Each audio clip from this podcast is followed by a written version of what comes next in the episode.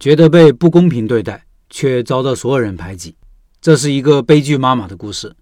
我们小孩今年读一年级了，班级的微信家长群一向比较和谐，或者说比较正常吧。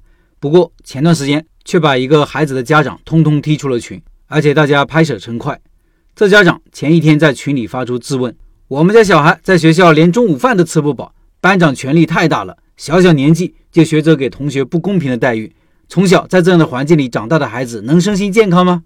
班主任能给个说法吗？”有班委向班主任了解情况。一会儿就把事情的原委发了出来。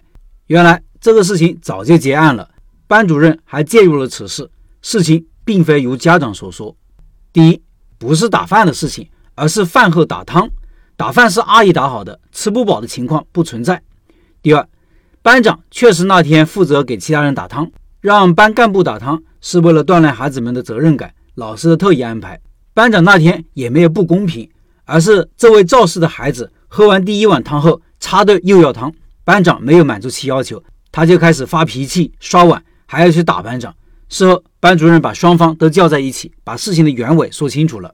所以，这位家长发出来那段文字，从头到尾都是歪曲事实，而且他还想绑架大家，试图故意抹黑这个班级，居心确实有些险恶。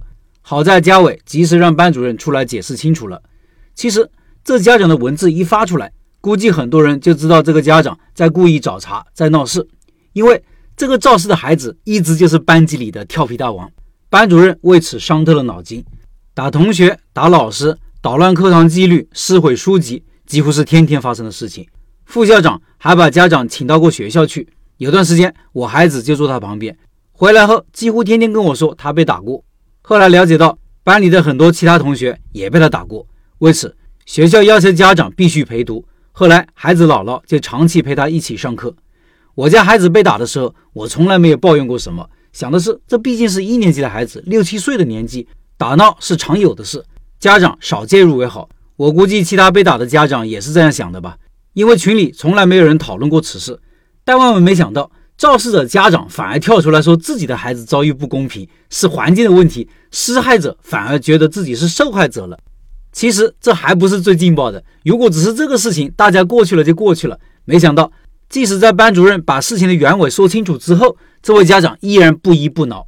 他有几个说法挺有意思：第一，我家孩子是调皮，也有其他孩子很调皮呀；第二，要求家长陪读就是被区别对待，就是不公平；第三，孩子姥姥年纪这么大了，在学校里还受这些气，出问题了谁来承担责任？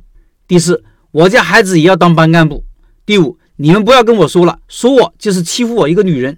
实际上，孩子调皮是有度的，正常范围内的调皮，只要有孩子的家长都是能接受的。但是他家孩子真的是一言难尽，是明显过度了。有其他家长都建议他带孩子去看看儿童心理医生之类的。学校要求家长陪读，并非区别对待，而是首先孩子出问题了，学校都搞不定了，希望家长介入帮忙一起纠正。如果这也叫不公平对待？那其他受到影响的孩子才是真正的被不公平对待了。最后，群主实在受不了，把这家长踢出了群。这个事情有两个启发：第一，不要动不动就群里挑事，想真正的解决问题，很多事情还是要私底下，甚至面对面沟通。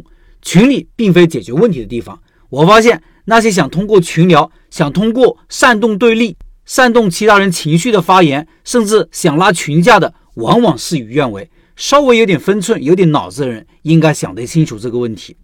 第二，受害者心态真的要不得，有这样的心态，生活不会好过。受害者思维呢，永远觉得自己是受害者，觉得是别人的错，觉得别人对自己不公平，世界对自己不公平，于是自怨自艾、悲天悯人。绝大部分情况，世界是公平的，别人对自己也是公平的。事情不如意，往往是因为自身的问题。如果不承认自己的问题所在，问题就永远无法解决，人就永远无法进步。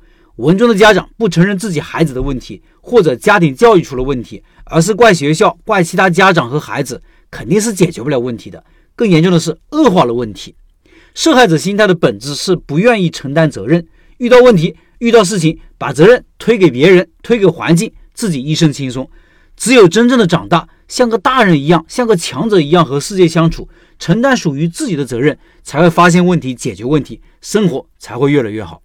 最后，四月份的拜师学艺项目是饺子，和开店十一年的老司机学习开饺子店，感兴趣老板进入交流群和薛老板两口子直接交流。音频下方有二维码。